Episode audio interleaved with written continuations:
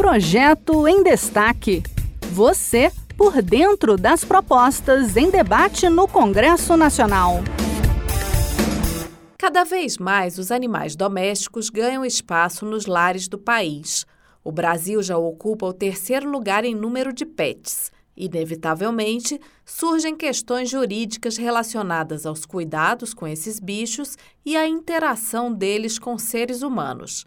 Uma proposta apresentada no Senado cria o Estatuto do Animal Doméstico, um marco legal que trata dos deveres dos tutores e dos direitos dos animais.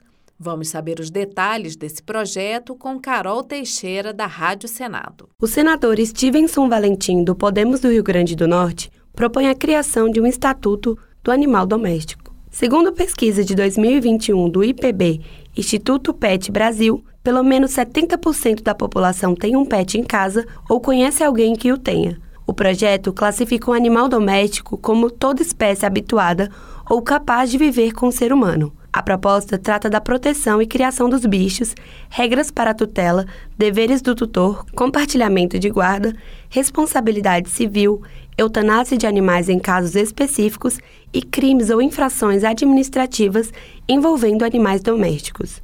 Stevenson Valentim destacou a importância de um marco legal em favor dos pets. Criar uma legislação, um estatuto para proteção, para benefício de animais, de pets, é a realidade do país, que ocupa hoje o terceiro em número de animais domésticos. Então, nada mais justo do que ter um olhar legislativo para essa, essa demanda que só cresce no país, como cresce também o mercado de consumo, o mercado que atende todos esses pets, esses animais.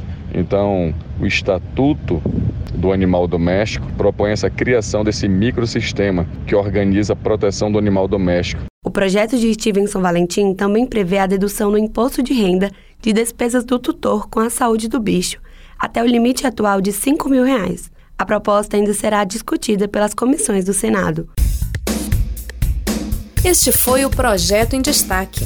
A cada edição, a gente traz uma proposta em análise no Congresso Nacional.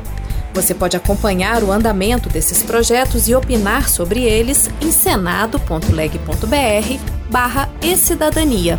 Até a próxima!